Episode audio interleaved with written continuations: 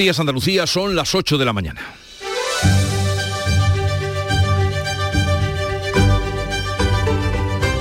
En Canal Sur Radio, La mañana de Andalucía con Jesús Vigorra.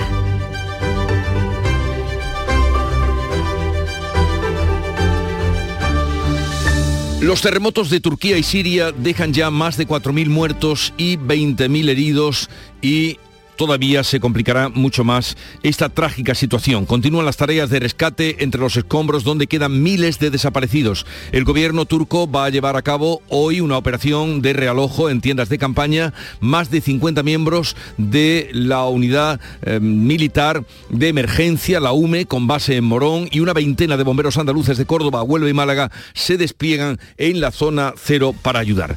PSOE y Podemos se enfrentan por la reforma de la ley del solo sí es sí. Los socialistas se quedan solos con su propuesta de recuperar las penas previas. Descartan el acuerdo con el PP, que es el único que de entrada les ha apoyado y les ha ofrecido su colaboración. Los morados tratan de echar abajo la iniciativa del PSOE desde el gobierno con el resto de socios de investidura. Ya son 400 los que se han beneficiado, los eh, prisioneros presos que se han eh, beneficiado por mor de esta ley y 30 los escarcelados. Por cierto que la Audiencia de Navarra ha rechazado rebajar la pena solicitada por uno de los miembros de la manada. El tribunal considera que su pena de 15 años es compatible con la nueva ley. Y hoy el Consejo de Ministros aprobará con toda probabilidad el final de las mascarillas en el transporte público, aunque seguirán siendo obligatorias en hospitales, centros sanitarios, farmacias o residencias de mayores. La Junta rechaza la medida y sigue recomendando su uso. Hoy hay Consejo de Gobierno de la Junta Andalucía, pero antes estará aquí con nosotros el presidente de la Junta, Juan Mamonero. Ahora el tiempo y después ampliamos esta información. La mañana de Andalucía. En febrero, vuélvete loco con Social Energy. La locura de iluminar tu hogar noche y día consumiendo tu propia energía y ahorrar hasta el 90% en tu factura de luz gracias a nuestras baterías. Aprovecha las subvenciones disponibles para ahorrar con tus paneles solares. Primeras marcas con hasta 25 años de garantía. Estudio gratuito en el 955 44 11 11 y socialenergy.es. La revolución solar es Social Energy. Social Energy. La revolución solar ha llegado a Andalucía para ofrecerte la información del tiempo.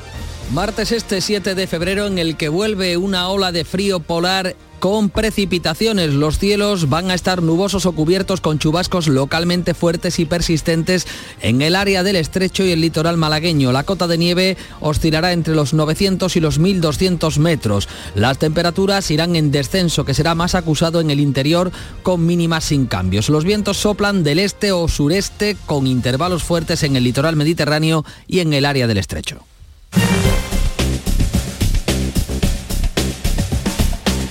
Vamos a conocer ahora cómo se circula por las carreteras de Andalucía. Conectamos con la Dirección General de Tráfico. Nos atiende Alfonso Martínez. Buenos días. Buenos días. Hasta ahora en la red de carreteras de Andalucía les vamos a pedir tengan precaución en Almería. En la A7 hay circulación lenta en el entorno de Viator, en este caso en, dirección Cádiz. También dificultades en, Granada, en eh, la GR30 a su paso por el Zaidín en dirección Bailén. Y en Málaga hay complicaciones de entrada a la capital malacitana por las 7 en el Rincón de la Victoria y en la 357 en Cartama y en el polígono El Viso. También en esta misma 7 hay circulación intensa en Fuengirola en sentido Marbella. En Sevilla, circulación intensa de entrada a la capital hispalense por la A49 en, en Castilleja de la Cuesta y en la ronda S30 en varios tramos, especial precaución en el puente del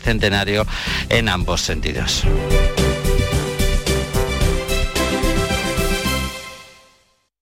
La vida es como un libro y cada capítulo es una nueva oportunidad de empezar de cero y vivir algo que nunca hubieras imaginado.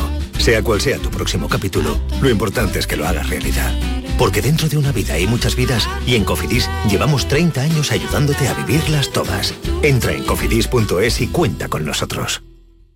Oye, ahora que estamos aquí un poquito los tres, os quería decir algo. Alicia, ¿hace cuánto nos conocemos tú y yo? Nos acaban de presentar. Bueno, y Alberto, Soy Félix. Pues Félix, para mí, para mí, ¿eh? Es como si fuerais mis hijos. Los dos, ¿eh? Padre no hay más que uno. Claro que por 17 millones, a lo mejor te sale alguno más. Ya está a la venta el cupón del Extra Día del Padre de la ONCE. El 19 de marzo, 17 millones de euros. Extra Día del Padre de la ONCE. Ahora cualquiera quiere ser padre. A todos los que jugáis a la ONCE, bien jugado. Juega responsablemente y solo si eres mayor de edad. En cofidis.es puedes solicitar financiación 100% online y sin cambiar de banco. O llámanos al 900 84 12 15. Cofidis, cuenta con nosotros. En Canal Sur Radio, la mañana de Andalucía con Jesús Bigorra. Noticias. La cifra de muertos en los terremotos de Turquía y Siria va minuto a minuto ampliándose y asciende ya a 4.300. Los heridos superan los 19.000 y los rescatados con vida son más de 7.000 solo en Turquía. Todas las cifras son asombrosas. Manuel Pérez Alcázar. Imposible conocer el número de desaparecidos, pero la Organización Mundial de la Salud calcula que se va a multiplicar por 8 la previsión de fallecidos. Los equipos de rescate y el ejército han trabajado toda la noche desescombrando, algunos bajo la lluvia y la nieve y a temperaturas bajo cero. Este es el momento en el que una niña ha sido liberada.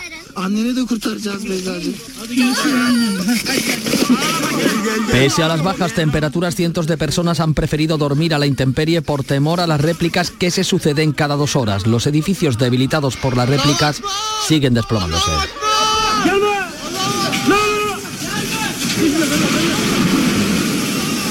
El gobierno de Erdogan va a llevar a cabo hoy una operación de evacuación masiva y realojo en tiendas de campaña. En Siria la situación es peor. Tras 10 años de guerra, las carreteras son malas y tienen una endeble red sanitaria. La comunidad internacional se ha movilizado de urgencia y ha mandado ayuda humanitaria y equipos de rescate. España envía a la unidad de emergencias del ejército, la UME, y también se han movilizado una veintena de bomberos andaluces. Luego hablaremos con alguno de ellos.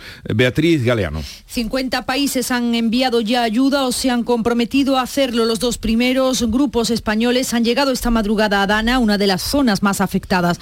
La ministra de Defensa, Margarita Robles, ha explicado en Antena 3 la importancia de actuar con rapidez. La idea que tienen, porque ya van preparados, es ponerse a trabajar inmediatamente porque es evidente, como todo el mundo sabe, que en estos momentos los rescates de personas son esenciales y fundamentales, no, no se puede perder ningún tiempo, llevan los equipos adecuados precisamente para, eh, para ese material de rescate.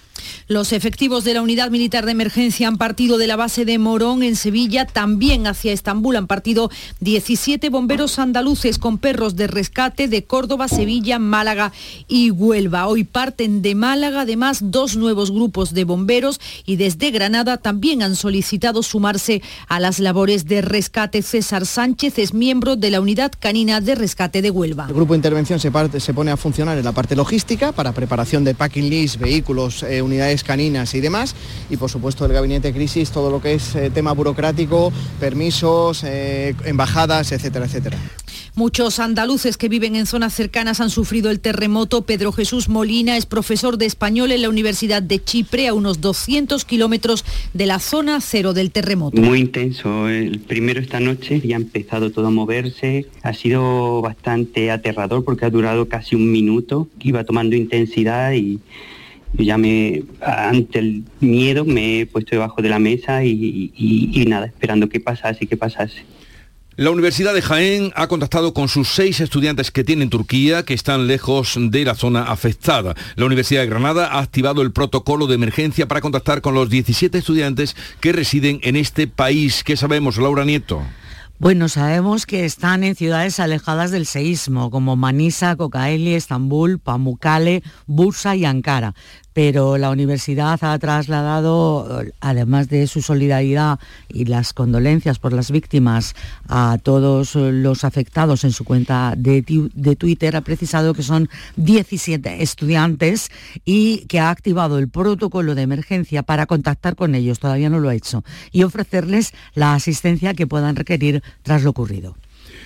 Vamos a tratar a lo largo de la mañana de contactar con alguno de los bomberos andaluces que ya están por allí. Cambiamos ahora de tema porque vamos a hablar del tiempo. ¿Y por qué?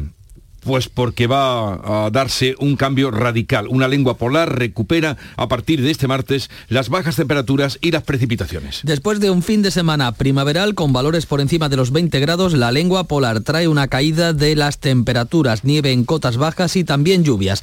Entre la quincena de provincias en alerta por mínimas de varios grados bajo cero están Granada y Córdoba. Las zonas de interior de Almería también están en aviso por nevadas. También vuelve la lluvia a varios puntos de Andalucía. Unidas Podemos sostiene el pulso a sus socios de PSOE y buscarán apoyos en el Congreso para tumbar la proposición socialista presentada ayer y que pretende reformar la ley del solo sí es sí. Los socialistas han presentado en solitario la proposición y creen que el acuerdo llegará durante la tramitación parlamentaria. La propuesta eleva las penas hasta igualarlas a las que había antes de la ley actual. Vuelve a ser determinante la existencia de violencia física o la intimidación. El PSOE descarta un acuerdo con el PP. El portavoz Pachi López asegura que no se toca el consentimiento, línea roja de Unidas Podemos. Para que a partir de la entrada en vigor de esta ley las condenas sean mucho más correctas en ese sentido. Y también les garantizo que no tocamos el artículo del consentimiento Unidas Podemos no piensa en rupturas ni dimisiones, pero la secretaria de Estado de Igualdad, Ángela Rodríguez, advierte de que buscará el apoyo de los socios parlamentarios como Bildu y Esquerra para echar atrás la propuesta del PSOE. No queremos dar ningún paso atrás y vamos a hacer todo lo que sea necesario para poder llegar a un acuerdo que preserve el modelo del consentimiento. Creo que hoy más que nunca tenemos que estar aquí. Ya les gustaría a eso que nos piden que dimitamos que lo hiciéramos, pero vamos a seguir aquí. Advierten de que puede implicar una segunda oleada de revisiones de condenas. Victoria Rosell, delegada del Gobierno contra la violencia de género. Puede dar lugar a revisiones por parte de tribunales que hasta ahora no han revisado. Hemos propuesto otras mm, posibilidades que no incurren en este riesgo, que es como precisamente abrir de nuevo la puerta a lo que se quería evitar. Por su parte, el Partido Popular se muestra abierto a apoyar la propuesta. El portavoz de campaña, Borja Semper, asegura que estarán muy pendientes para que no se repitan errores. Vamos a esperar a conocer el contenido material de la iniciativa presentada por el Partido Socialista y lo que estaremos a estas alturas fundamentalmente atentos es a que esa modificación planteada no sea una chapuza 2. La proposición se va a tramitar por vía de urgencia, ya son más de 400 los casos de reducción de condena. Y mientras tanto, la audiencia de Navarra rechaza rebajar la pena de uno de los sevillanos condenados por el caso de la manada de los Sanfermines. Ángel Boza es el único de los cinco condenados de la manada que había solicitado reducción de condena por la ley del solo sí es sí porque no tiene otras causas pendientes. La audiencia Navarra sostiene que la pena de 15 años ya se encuentra muy próxima al mínimo legal de la nueva ley y es proporcionada a la gravedad del hecho. Contra este cabe a un recurso ante el TSJ de Navarra e incluso de casación ante el Supremo. La Fiscalía pide que el futbolista Dani Alves siga en prisión provisional hasta que se celebre el juicio por presunta violación. Considera el fiscal que persiste el riesgo de fuga y que se mantienen los indicios de que cometió la violación en una discoteca. También rechaza el Ministerio las medidas cautelares de retirada de pasaporte, comparecencias diarias en el juzgado y uso de una pulsera telemática que propone la defensa. Detenido el autor confeso del último asesinato machista en España. Se trata de la expareja de una mujer de 47 años asesinada este lunes en la localidad pontevedresa de Bayona. El asesino confeso está detenido tras haberse entregado. Mató a su exmujer al golpearla en la puerta de su vivienda cuando acudió a devolverle a los dos hijos menores. A pesar de no haber denuncias previas, una amiga de la mujer asegura que vivía con miedo. Él no estaba muy bien porque ella, ella siempre dijo que lo iba a matar y mira, al final la mató. ella siempre tuvo miedo. Siempre dijo que estaba loco que le iba a hacer algo y mira, se lo hizo. El Ayuntamiento de Bayona ha decretado tres días de luto oficial. Esta es la octava víctima de la violencia machista en lo que llevamos de año. Y el Pleno del Tribunal Constitucional va a debatir hoy el recurso contra la ley del aborto del gobierno de Zapatero, de eso hace 12 años, después de que la recurriera el Partido Popular. El sector progresista mayoritario tratará de sortear las recusaciones lanzadas por exdiputados populares contra varios magistrados para poder avanzar en el debate de fondo y avalar íntegramente la ley. La mayoría progresista se decanta por rechazar el recurso frente a la sentencia del ponente, el magistrado conservador Enrique Arnaldo, que sostiene la inconstitucionalidad de una parte del artículo, el relativo a la información que se debe dar a las mujeres que quieran abortar. 8, 14 minutos de la mañana sintonizan Canal Sur Radio. Buenos días. En el sorteo del cupón diario celebrado ayer, el número premiado ha sido 29533 29533 Serie 19019. Recuerda que hoy, como cada martes, tienes un bote millonario en el sorteo del Eurojackpot de la 11. Disfruta del día. Y ya sabes, a todos los que jugáis a la 11, bien jugado. En Canal Sur Radio, la mañana de Andalucía con Jesús Bigorra. Noticias. Llegó el día, el día de levantar las mascarillas. El Consejo de Ministros va a aprobar este martes, con toda probabilidad, el fin de la obligación de usar las mascarillas en los transportes públicos, aunque se van a mantener obligatorias en hospitales, centros sanitarios, farmacias o residencias de mayores. La decisión cuenta con el rechazo de expertos y de varias comunidades autónomas. La consejera de salud de la Junta, Catalina García, sigue recomendando el uso de la mascarilla para los mayores de 60 años y personas vulnerables por diabetes o problemas cardiovasculares. No ser obligatoria no quiere decir que no se pueda recomendar y nosotros lo que hacemos es volver a recomendarla en espacio cerrado con poca ventilación para personas mayores y vulnerables. Y el gobierno andaluz, en su reunión de los martes, Consejo de Gobierno, va a aprobar el plan de humedales y va a declarar la Doma Vaquera como bien de interés cultural. La Junta invertirá casi 15 millones y medio de euros para la restauración de humedales a lo largo de 2023 y 2024. La reunión del Ejecutivo contempla además la tramitación del plan de subvenciones de educación hasta 2025 y una iniciativa de SEO Life para incrementar la rentabilidad del olivar a partir de la recuperación de su biodiversidad. Estudia también ayudas por la paralización de la flota pesquera del pulpo y la futura declaración de interés autonómico de la candidatura de Málaga para acoger la exposición internacional de 2027. Pues antes de presidir ese Consejo de Gobierno de hoy, estará por aquí en la mañana de Andalucía el presidente de la Junta, Juanma Moreno, a partir de las 9 de la mañana.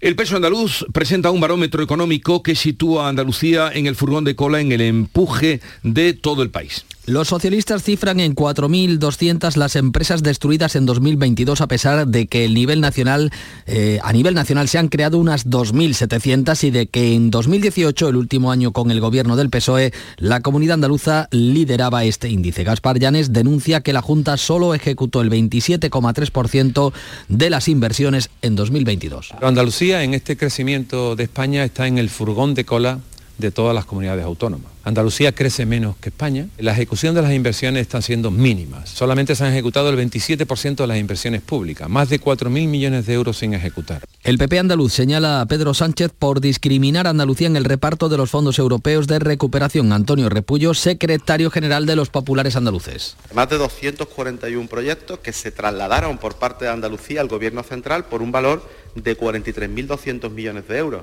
La respuesta que hemos tenido por parte del gobierno es el silencio, ni sí ni no, el silencio, la indiferencia, ¿no? Yo creo que es el peor insulto que se le puede hacer a una persona desde Podemos, el parlamentario Juan Antonio eh, Delgado insta a la Junta en la necesidad de implementar políticas para luchar contra el paro en nuestra comunidad. El desempleo, hay que atacar el desempleo porque además no se entiende como en el resto de comunidades autónomas el desempleo, es decir, el paro va bajando, pero en Andalucía no baja a la misma velocidad.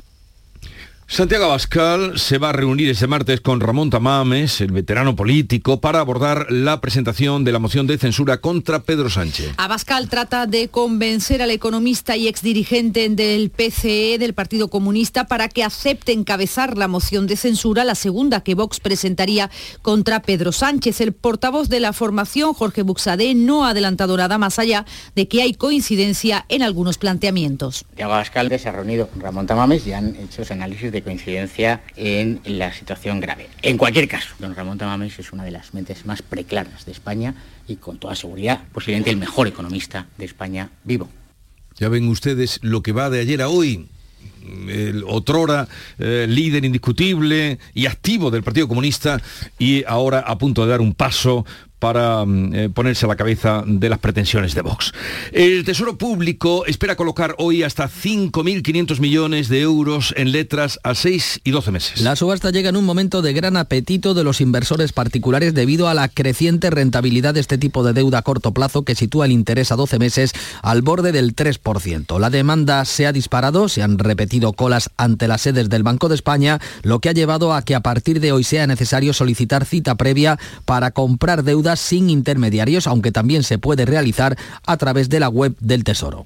Andalucía duplicará hasta los 30 millones de euros la inversión en innovación para crear un centro de investigación tecnológica sobre turismo. La consejería que dirige Arturo Bernal pretende convertir nuestra comunidad en un referente para empresas tecnológicas y de gestoras de destinos. Asegura que servirá para mejorar la competitividad de esta industria. Estamos hablando de duplicar el presupuesto que tenemos actualmente, al menos.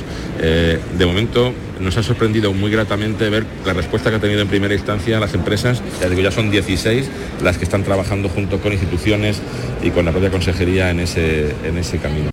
Bernal ha avanzado este impulso económico dentro del Salón de Innovación de Hostelería que se está desarrollando en Málaga, en el que participan 400 empresas y más de 70 expertos del sector. En Jaén se ha firmado el convenio del campo con una subida del 3,25% para este año. En función de la evolución del IPC entre el 1 y el 3,5% para las siguientes tres campañas. Las partes han tenido en cuenta la baja cosecha para fijar este año una subida por debajo del IPC. Domingo Caña, secretario de UGT en Jaén un convenio en el que no se han perdido ninguno derecho, en el que se puede llegar a tener una subida de un 13,75.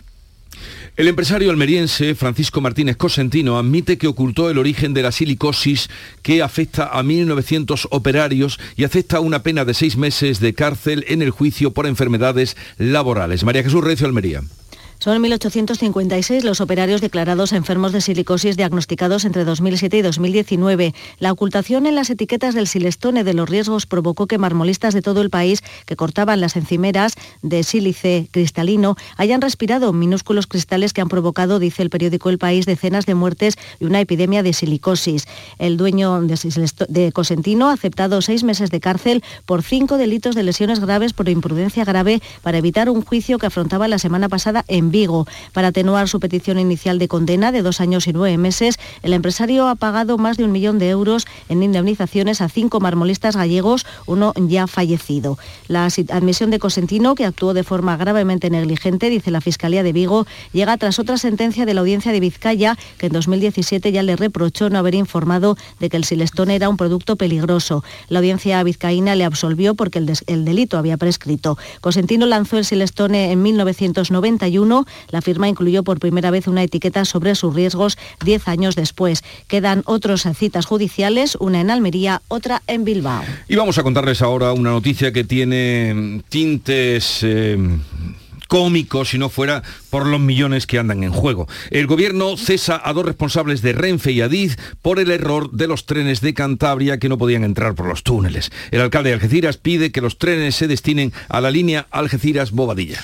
Adif y Renfe han cesado a los altos cargos vinculados con el error en el diseño de los futuros trenes de cercanías de Cantabria que podría retrasar su puesta en marcha hasta tres años. El alcalde de Algeciras, José Ignacio Landaluce, se ha adelantado a pedir al gobierno que destine esos trenes a la línea Algeciras-Bobadilla, que ya sabemos sufre averías y retrasos en su conexión con Madrid. Le pido al Ministerio de Fomento que mire si esos trenes nuevos sí entran en los túneles de la Algeciras Bobadilla, especialmente en la zona de Ronda. Si entrasen, es muy fácil, nos lo dan y nuestros trenes viejos se los dejamos para allá para que los puedan utilizar por su parte, las instituciones y entidades integradas en el Pacto por Granada exigen más frecuencias y trenes directos a la ciudad. Precisamente el alcalde de Algeciras, al que acabamos de escuchar, con esa, mm, en fin, ese intercambio que propone a Cantabria, pregunta hoy en el Senado al ministro del Interior, Grande Marlasca, sobre lo ocurrido en el atentado en el que perdió la vida el sacristán de la parroquia de La Palma de Algeciras, Diego Valencia.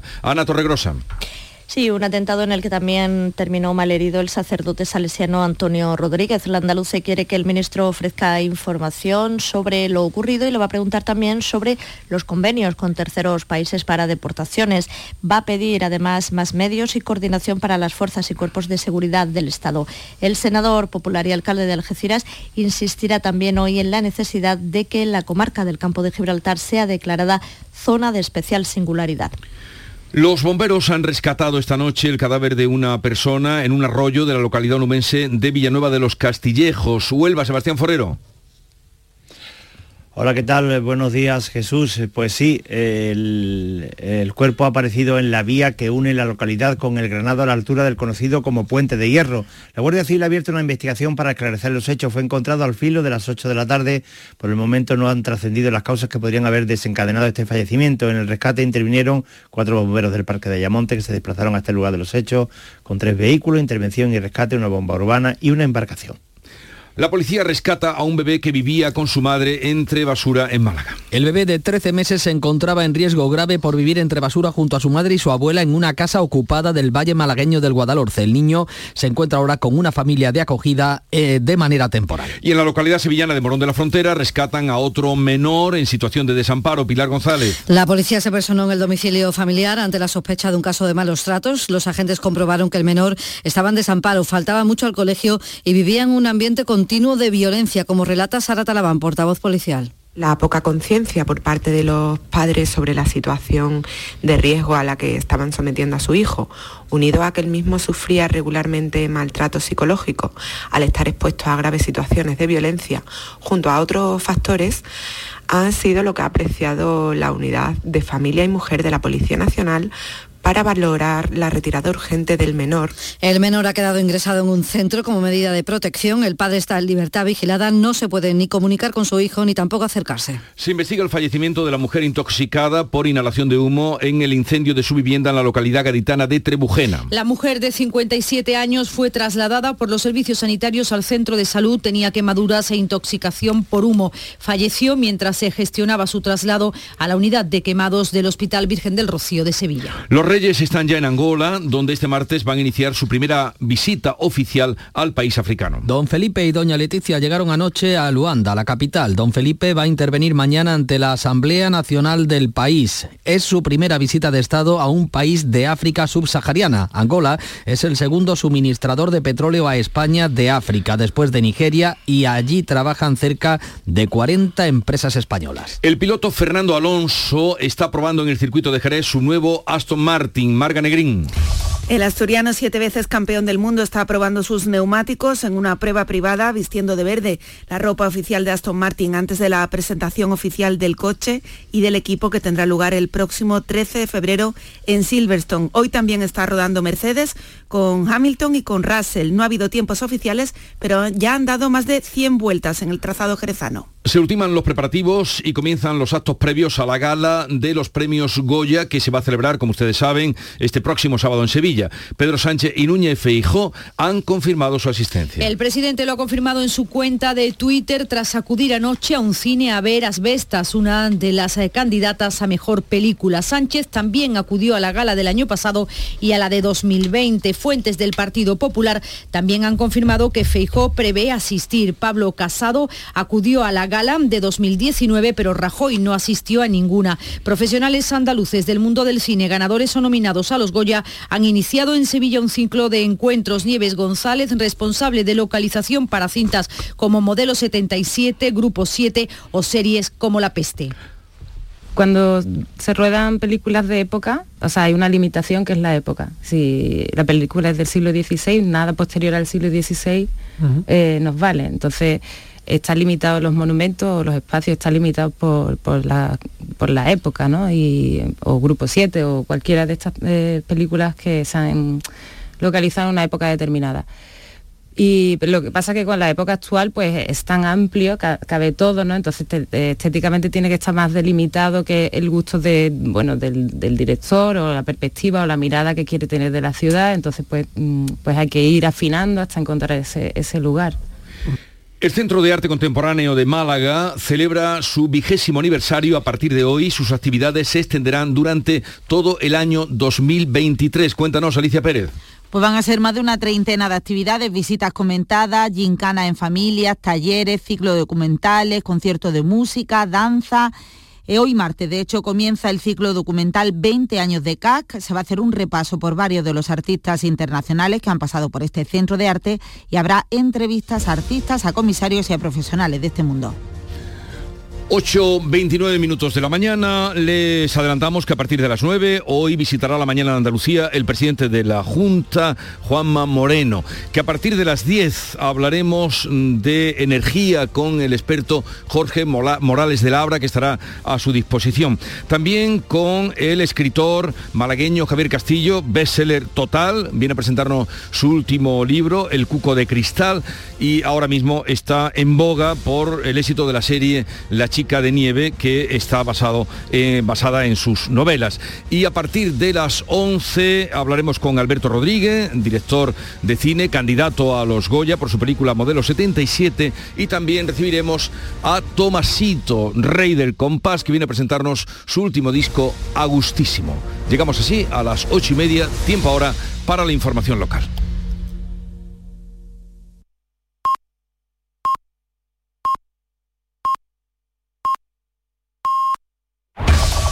En la mañana de Andalucía de Canal Sur Radio, las noticias de Sevilla. Con Pilar González. Buenos días. La unidad militar de emergencias ha partido ya desde Sevilla hacia Turquía y varios bomberos sevillanos viajan también al país devastado por el terremoto. En tribunales, la audiencia de Navarra rechaza que un miembro de la manada se beneficie de una rebaja de condena y en la capital las pruebas de la ampliación del metrocentro comenzarán en verano. Enseguida se lo contamos antes el tráfico.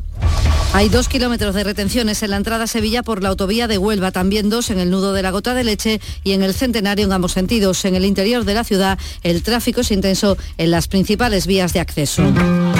Y en cuanto al tiempo, tenemos intervalos de nubes, probabilidad de chubascos por la tarde, viento del este y las temperaturas mínimas suben, las máximas bajan. Está previsto alcanzar 18 grados en Écija y Lebrija, 17 en Morón y en Sevilla. A esta hora, 8 grados en la capital. ¿Sabías que los niños de entre 6 y 15 años tienen atención dental gratuita? Mediante el Plan de Atención Dental Infantil de la Junta de Andalucía, los niños de hasta 15 años tienen asistencia dental gratuita en clínicas concertadas. De Implant, como clínica concertada, ofrece a tu hijo asistencia dental gratuita para garantizar un perfecto desarrollo bucal hasta su edad adulta. Pide cita en deimplant.com y ven a conocernos. ¿Piensas en comprar moto? Del 10 al 12 de febrero no te pierdas Moto Andalucía, el salón comercial de la motocicleta. Motocicletas y equipamiento con grandes ofertas. Ven a Moto Andalucía en el Estadio La Cartuja, tu mejor opción de compra. Entradas a la venta en motoandalucía.es. un Airbus A330 del Ejército del Aire ha partido desde la base de Morón de la Frontera en dirección a Turquía con medio centenar de efectivos de la Unidad Militar de Emergencias. También este mediodía sale de Málaga un contingente de bomberos por el mundo del que forma parte Eugenio Mantero, es de Villanueva del Ariscal y sabe lo que se va a encontrar. Una ciudad devastada, una población pues queriendo aportar todo lo que tiene, mmm, todos los familiares alrededor de, de la zona donde donde pueden estar sus familiares. En el ámbito sanitario aquí en Sevilla, el SAMU ha constituido un gabinete de emergencias. Hoy mismo ha partido el vicepresidente de esta fundación para preparar la llegada de un equipo sanitario. Ellos van a garantizar una asistencia continuada en el tiempo, como ha contado a Canal Sur Radio el director de emergencias del SAMU en Sevilla, Juan González. Nosotros quizás vayamos más en refuerzo de las estructuras que ahora mismo están empezando a sobrecargarse. En las primeras horas nadie mira el reloj, nadie piensa ni casi ni en comer ni en el descanso, pero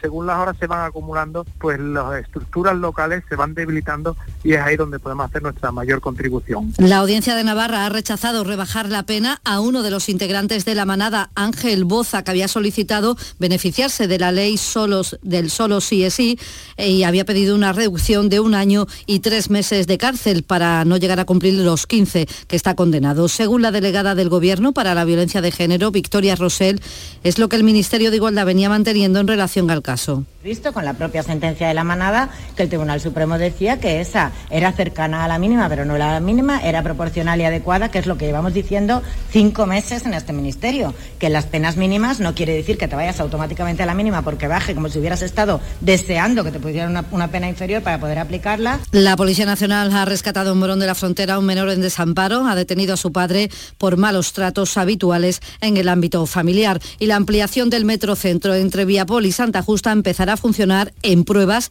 el próximo mes de julio, lo explica el gerente de Tusan, Rubén García que en el mes de julio de, de, este año la obra estará terminada y que durante la Semana Santa y las fiestas de primavera no vamos a ocasionar ningún perjuicio añadido ni ningún, ninguna alteración distinta a las que venimos realizando. Al contrario, ya estamos en fase de ir abriendo y facilitándole a los vecinos el tránsito. Deportes, Nuria Gaciño, buenos días. Muy buenos días. El Betis sale de los puestos europeos tras la victoria anoche del Rayo Vallecano ante el Almería y es que el equipo madrileño logra subir ahora a la quinta plaza, con lo que el Betis baja a la séptima con 31 puntos, los mismos que tiene el Villarreal, que es el sexto clasificado. Y a todo esto el Betis ha anunciado que presentará alegaciones al comité de competición para intentar que le quiten la roja que Luis Felipe vio ante el Celta de Vigo el pasado sábado cuando intentó quitarle el balón de las manos a Yago Aspas y este fingió una agresión en la cara, por lo que el brasileño fue injustamente expulsado. Gracias, Nuria. Y esta mañana la Consejería de Salud firma un convenio con la Universidad de Sevilla para el desarrollo de colaboración con el Virgen Macarena y la Facultad de Medicina. Entre los proyectos, crear una nueva estancia para la unidad de oncología. 6 grados a esta hora en Utrera, 7 en Carmona, 8 en Sevilla.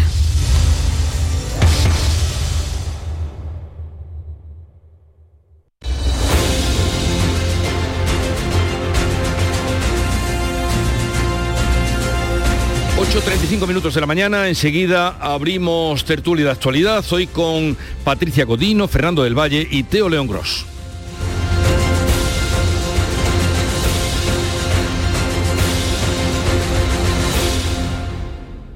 En Canal Sur Radio, por tu salud, responde siempre a tus dudas. Hola, esta tarde, a partir de las 6, dedicamos el programa a la salud sexual y los desajustes que se producen en este terreno de la salud general, de la salud vital. Nos acompaña el doctor Natalio Cruz, dispuesto a aclarar todas tus dudas y preguntas en directo. Envíanos tus consultas desde ya en una nota de voz al 616-135-135. Por tu salud, desde las 6 de la tarde con Enrique Jesús Moreno. Más Andalucía, más Canal Sur Radio. Buenos días. En el sorteo de mi día de la 11 de ayer, la fecha ganadora ha sido 27 de diciembre de 2022. Y el número de la suerte, el 3. Recuerda que hoy, como cada martes, tienes un bote millonario en el sorteo del Eurojackpot de la 11.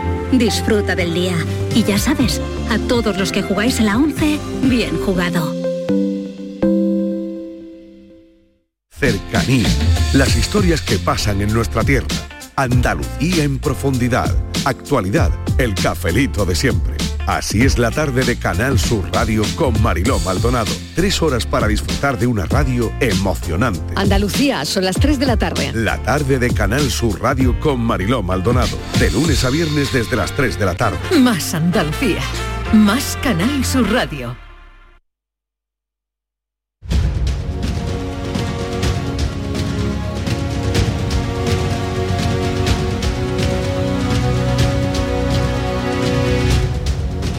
La mañana de Andalucía con Jesús Vigorra.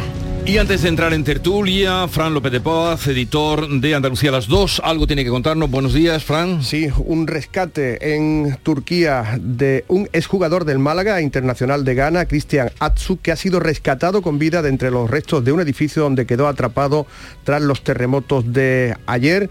Eh, una emisora, Radio Gol, ha informado de estos detalles. El jugador se encontraba en la ciudad de Hatay, a unos 180 kilómetros al sur de la provincia donde tuvo lugar el epicentro, donde se situó el epicentro es conocido por los malaguistas Cristian Atsu de Ghana, ha sido rescatado con vida de los restos de un edificio tras el terremoto de Turquía. Jesús. Bueno, noticias que siguen llegando de uno y otro lado de lo que allí está ocurriendo. Vamos a saludar a Patricia Godino, que hoy está con nosotros en la tertulia. Patricia, buenos días. Muy buenos días, Jesús. Fernando del Valle, desde Málaga. Buenos días, Fernando. Hola, ¿qué tal? Muy buenos días a todos. Y Teo León Gros, buenos días. ¿Qué tal? Buenos días. Eh, bueno, venía Fran a contarnos eh, el, tema de este futbolista eh, del Málaga. Bueno, seguirán saliendo noticias terribles las que están saliendo de muertos, de desaparecidos. Eh, tremendo y, lo que dicen que puede sí, descubrirse todavía, lo que está por descubrir. El Instituto Sismológico de los Estados Unidos ayer calculaba que podían ser 10.000, eh, alguna organización internacional ha elevado la cifra a una previsión de 20.000, ya ayer se acercaban a los 5. Y, por tanto las, eh, las expectativas son verdaderamente dramáticas. Los terremotos, ya lo sabemos, son un medidor también em, del, nivel de vida, de la pobreza y de la riqueza, del desarrollo y del subdesarrollo. Y evidentemente un terremoto en eh, la costa este de la costa oeste de los Estados Unidos es una cosa muy distinta que un terremoto en ese cruce de la falla arábiga, africana, euroasiática, donde eh, cada pocas décadas eh, tiembla la tierra y casi siempre con una enorme destrucción. Construir para resistir los terremotos es posible, pero es caro. Y eso sencillamente es lo que sucede, que donde un terremoto, un terremoto de 7,8 es un terremoto devastador, eh, no, es completamente destructivo, eh, para eso hay que llegar a, a, los puntos más altos de la escala de Richter, pero 7,8, si no está muy bien preparada la zona para resistirlos, pues evidentemente es devastador. Y lo que nos encontramos ayer es que sucede en un territorio pobre, en un territorio castigado por la guerra, eh, por la guerra en Siria, por el conflicto del Kurdistán, eh, y, por tanto pues eh, la naturaleza se ha cebado con los débiles. no es que la naturaleza persiga a los débiles, es que los débiles están menos preparados para resistir a la naturaleza. No es Japón. No, no, es Japón ni es California por eh, propia estadística, realmente ahora los datos son 4.000, casi 5.000 muertos, fallecidos y 19.000 heridos. Y irán sumando nuevas cifras a medida que pasen las horas. Por propia estadística, lógicamente, habrá muchos más casos como el que ha contado eh, Fran, ¿no? Eh, casos o, ¿no? que tangencialmente toquen con España o que, que haya algún español entre los heridos. Pero mm, yo sí quisiera destacar, por, apuntar algo diferente a lo que ha dicho Teo, eh, el nivel de solidaridad que ha demostrado España desde el minuto uno. Y en este caso, que lo suele hacer además mm, cada vez que hay una tragedia de estas dimensiones, y, Andalucía va siempre a la cabeza en este sentido. Ha salido ya también un, contingente desde, de aquí, desde Sevilla, de, de bomberos. Y, eh, estamos tan acostumbrados al ruido político y a la confrontación de absolutamente todos los temas que se celebra, ¿no? que en este sentido eh, pues no haya ni un pero por parte de ninguna formación política, ¿no? que lógicamente ante todo esté la ayuda internacional para atender a, eso, a ese pueblo que está ahora mismo absolutamente roto. En Siria, eh, bueno, si, si atendemos lo que era Siria justo antes de este, de este terremoto tan fenomenalmente grande, era un, campo mm, gigantesco de refugiados. Entonces, ¿qué, cabe esperar ahí? Pues evidentemente más destrucción y más muerte a lo que ya había, ¿no? Sí, en efecto es que, eh, lo habéis dicho, eh, causa una infinita pena que la catástrofe siempre se cebe con los, con los más débiles. ¿Qué culpa tendrá esta pobre gente de vivir en esa zona de confluencia de las placas tectónicas donde cualquier movimiento de tierras y más, eh, si es del calibre del que se desató ayer, 7,8, que es una brutalidad, sea donde sea, pero mucho más donde no se está preparado, pues causa una catástrofe infinita que como se ha advertido, eh, pues puede multiplicarse hasta por ocho. Es que eh, resulta casi hasta obsceno pronunciarse sobre, sobre un drama así, cuando ayer lo que aquí cundía era una leve preocupación porque se había decretado una alerta naranja por la poquita lluvia que, que nos está cayendo. Y en efecto, dentro de lo malo, eh, pues congratularse de, las llamadas de, de la respuesta de solidaridad de todas partes, de, que España siempre sea de las primeras en, actuar, que haya equipos bien preparados, que no se trata de una cuestión de, meros escaparate, eh, está esa UME, esa unidad militar de, emergencias, eh, la primera en salir, uno de los grandes desaciertos, hay que decir, del gobierno de Rodríguez Zapatero. Y luego pues lamentar que dentro de la solidaridad pues las miserias geopolíticas pues siguen también dominando muchas veces aunque parezca mentira no ayer eh, Siria se negaba a pedir ayuda a, Israel cuando el mm. propio Netanyahu se había se había prestado a ayudar frente a eso otras actitudes hemos hablado de España pero también mira Ucrania y Rusia que están inmersas en esa cruel guerra pues se han prestado también a apoyar. Ya digo resulta un poquito obsceno sé que tenemos que hacerlo sé que tenemos que pronunciarnos pero es que es tan inimaginable eh, el ver y el pronunciarse desde aquí sobre, sobre esa catástrofe que da, un poco de palo. Pero no queremos dejar de, comentarlo y, contarlo, y eso como bien decía, hasta Ucrania y Rusia se han puesto a favor, porque claro, ¿qué, es eso en comparación? ¿O, qué son los cohetes, eh, eh, y las nuevas tecnologías y los Leopard en comparación con lo que, con lo que está pasando allí? Eh, bueno, seguiremos informando, incluso vamos a hablar con algunos de los bomberos que ya están allí, que como apuntaba Patricia, los bomberos andaluces que han salido para allá. la coalición, vamos ahora a la política, la coalición parece que está al límite parece, ¿no? La coalición de socios de gobierno, parece. Podemos, PSOE, parece que esté al límite, pero parece también que ni unos ni otros quieren romper, ¿no? ¿Cómo lo veis? Yo creo que tiene Hoy voy a liberar muy prontito, así que intervenciones cortas, Creo que tiene mucho de coreografía. Eh, tengo la impresión de que nos están haciendo una obra de teatro magnífica, ¿no? Como era aquello que cantaba, las, era la Celu, ¿no? Teatro, lo tuyo es puro teatro, estudiado simulacro. Eh, bueno, yo creo que este es un muy estudiado simulacro. Eh, la realidad es que el gobierno es el que aprueba la ley. Esta es una ley del gobierno de PSOE y de Unidas Podemos, del gobierno que preside Pedro Sánchez. Es verdad que eh, tres meses y medio después es muy difícil vender los discursos que están tratando de construir porque desde hace tres meses y medio sabemos que esa ley se ha aprobado deficientemente.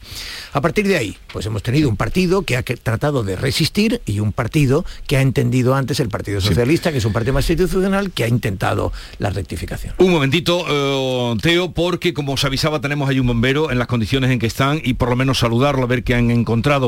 Luis Felipe Sández es responsable del contingente de Bomberos Unidos sin Frontera. Luis, buenos días. Eh, buenos días. Buenos días. Eh, ¿Qué habéis encontrado cuando habéis llegado? ¿Dónde te encuentras?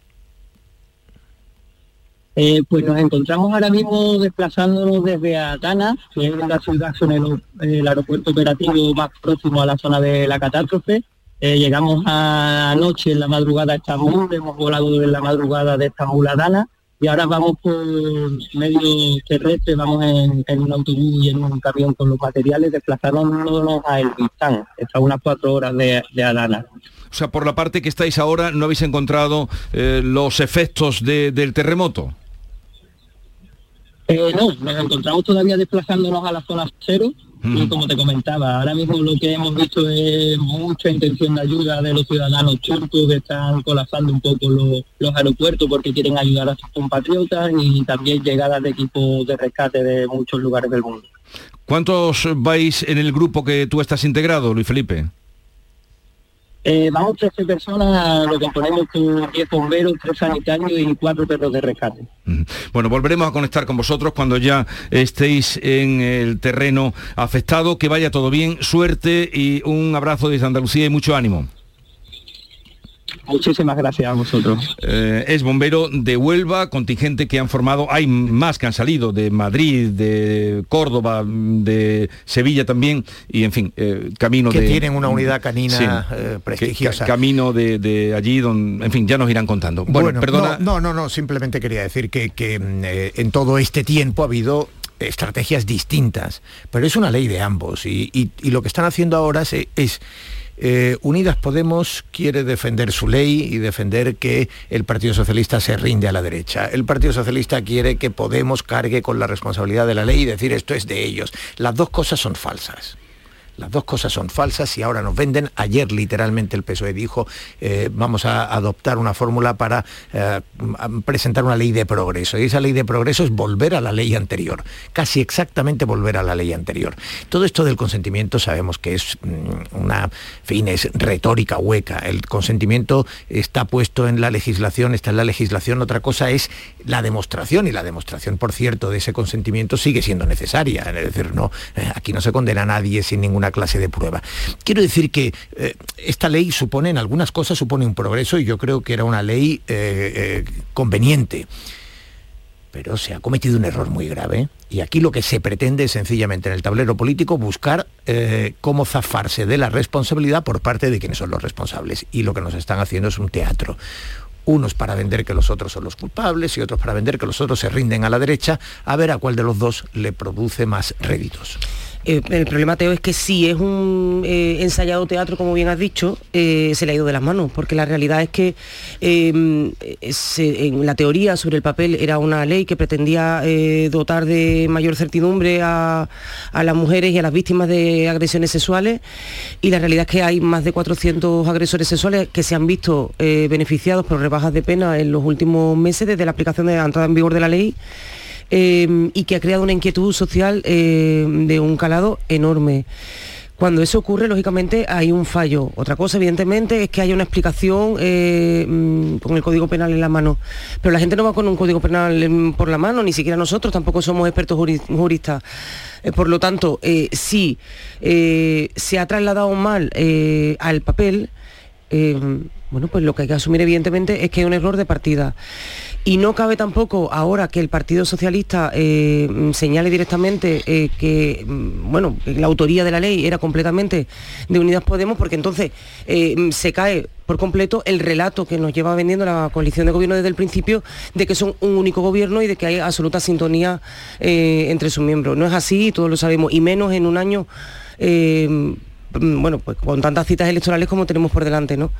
yo creo que mm, cabe eh, bueno, pues señalar y censurar desde luego las actitudes de ambos partidos y en este caso yo diría que muy especialmente de Unidas Podemos, que eh, se aferra con una cerrazón eh, de, dudosa, de dudosa eficacia a, la valía de una ley que ya ha demostrado además que, que desde luego no nos vale no nos vale y sobre todo a las mujeres que han sido víctimas de, esas agresiones que tienen ahora mismo en la calle a esos agresores que para darle cierta seguridad eh, se le ha puesto una pulsera telemática que está muy bien evidentemente mm. Pero que bueno que deberían haber pasado más tiempo entre rejas cumpliendo la pena que se había impuesto en un principio.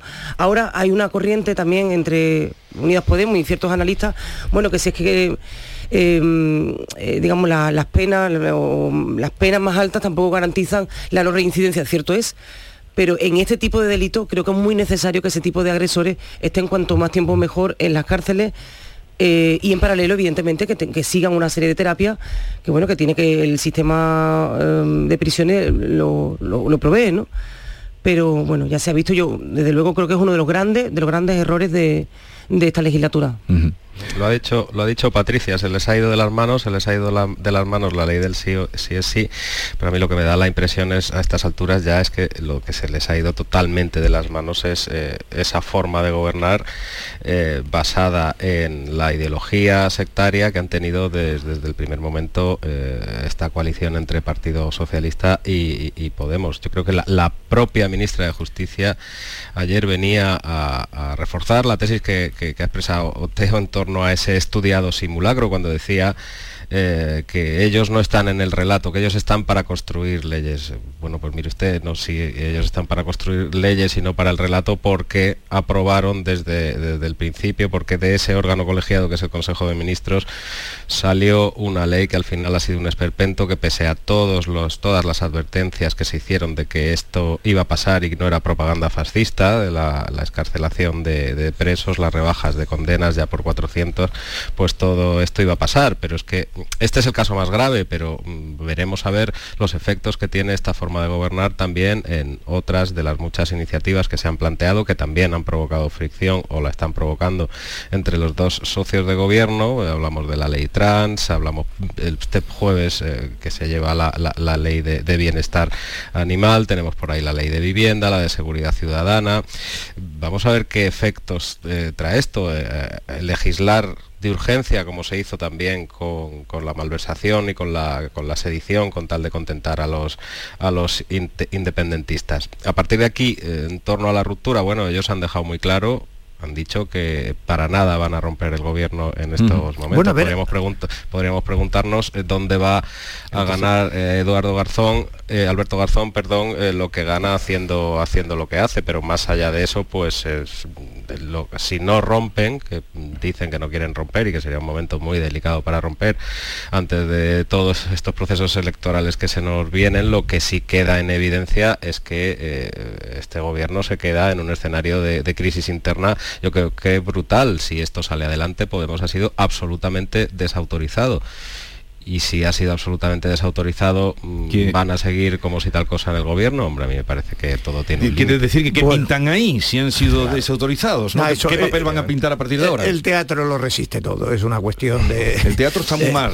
sí, ese es, otro, ese es otro asunto. Pero el teatro político está bien y tiene buenos sueldos, no como el, no como el teatro auténtico. Eh, bueno, a ver, esto que decía Fernando yo creo que, que también tiene algún apunte más. Em, Efectivamente, hace unos días decían eh, desde el gobierno, desde la parte socialista, que se iba a, utilizar a catedráticos de derecho penal y a los mejores expertos literalmente del país para garantizar que la ley estuviera bien hecha, que naturalmente suscitaba inmediatamente la pregunta, ah, y entonces no fue así. Es decir, antes eh, la hicimos, en fin, em, eh, con, con, el manualillo de corte y confección. Bueno, evidentemente no han podido consultar con los mayores expertos y tener las mayores garantías en el plazo en el que acaban de, actuar, al menos desde aquella declaración hasta ahora. Otra cosa es que lleven dos meses haciéndolo, o tres meses haciéndolo, y no lo hayan dicho y hayan estado permitiendo estos 400 largas ya eh, escarcelaciones, no, más, rebajas, sí, sí. Hasta que no entre en vigor la nueva ley de no, Y 35 escarcelaciones. Claro, pero, pero hasta que no entre en vigor podía, eh, desde pues hace tres meses y medio ya era algo que, evidentemente eh, tocaba hacer. Pero bueno, la cuestión ahora es oiga, no, lo vayamos a estropear. Es decir, eh, ya empezamos por, por, una proposición de ley eh, y no por un proyecto de ley, ya empezamos eh, por la vía rápida, ya se hoy mismo se presenta para que entre en el pleno del 14. Es decir, ya da la sensación de que se está anteponiendo tapar la herida a la calidad de la curación de esa herida. Y a mí me preocupa porque creo que, realmente, más allá del tacticismo político, eh, esto hay que corregirlo. Y, el tacticismo político me parece que merece un apunte más. El Partido Popular hay veces que ha cometido errores eh, votando, eh, votando no a iniciativas del gobierno por una cuestión de posición de partido en el tablero. Eh, yo creo que algunos de los paquetes de ayudas que se han dado durante el último año merecían, porque además el Partido Popular no se oponía a ellos, otra cosa ha sido en algún momento puntual, pero no se oponía a ellos. Ahora, la posición ayer de Pachi López, que por cierto está haciendo un papelón extraordinario y demostrando sus carencias, sus carencias en, en, las cuestiones eh, jurídicas, ya acordaos de él, eh, que esto lo hacemos en el preámbulo para decirle a los jueces que no me vayan por ahí. Bueno, en fin, eh, pero cuando ayer dijo que las dos grandes virtudes que va a exhibir el Partido Socialista son la del consentimiento, que es falso, y que de ninguna manera van a negociar con el Partido Popular. Es decir, aquí estamos cavando las trincheras de la polarización y los dos, y, por parte del Partido Socialista me parece que esta exhibición de que hablar con el Partido Popular está anatematizado, es un estigma, me parece que es un error eh, muy mm. serio. Pero el bloquismo es con lo que vamos a llegar a las eh, Ya me pronuncié al respecto el otro día. A mí me parece eh, una jugada realmente muy inteligente y muy responsable la del Partido Popular cuando ha tendido la mano al Partido Socialista para, si no tiene los votos eh, y el apoyo de su socio de coalición, pues evidentemente atender, atender esos eh, atender a la, postura y a la mano tendida del Partido Popular. Me parece responsable y que en este tipo de casos se ve la altura de los dos eh, o, de un partido que ha gobernado este país durante tantos años. Y me parece evidentemente la postura de Pachi López pues poco responsable. Si tu socio no quiere, no quiere eh, atenerse a razones para modificar una ley que se está viendo como es perniciosa para las mujeres, ¿cómo no se va a negociar con el Partido Popular? Pues por supuesto, en fin, no sé con qué tipo de mayoría van a sacar, porque la mayoría es la que es, la suma es la que es. Incluso han llegado los Podemos a decir que buscarían apoyos, cosa que es imposible, claro. vamos a ver de dónde se van a sacar los escaños, es, decir, que hay un escaño paralelo en una realidad han llegado, virtual. Han llegado a decirlo. Fernando. todo cuando el resto el resto de socios de investidura todavía no se ha pronunciado en torno a su aplauso a esta a bueno, esta RCD ya ha dicho que no, Bildu tampoco. Mm. Claro, eh, y, y- y siempre han sido más partidarios de, de apoyar lo que salía del Ministerio de Igualdad. No quieren dejar tirados a, a- a Irene Montero que a otra cosa, con lo cual cabe preguntarse de dónde va a sacar el, el Partido Socialista eh, la suma para aprobar esta reforma que, de nuevo, tenemos que confiar como venía diciendo Teo, que no, no vuelva a ser otra, otra bazofia jurídica, dado que se vuelve a tramitar de urgencia, que sepamos y que no sabemos si ha pasado por los eh, trámites preceptivos que sabemos que se saltaron en, eh, en el inicio de la, de la ley que tantos quebraderos de cabeza está dando. A partir de aquí, pues sí, el PP hace muy bien en demostrar que es un partido de Estado y que está dispuesto a apoyar lo que es eh, prácticamente calcar la propuesta que ellos habían hecho y lo que en definitiva viene a ser eh, retomar la ley anterior. Es que mm, al final lo que nos han querido hacer ver desde Podemos, con la anuencia del Partido Socialista, es que antes todo esto era campo y, no lo era.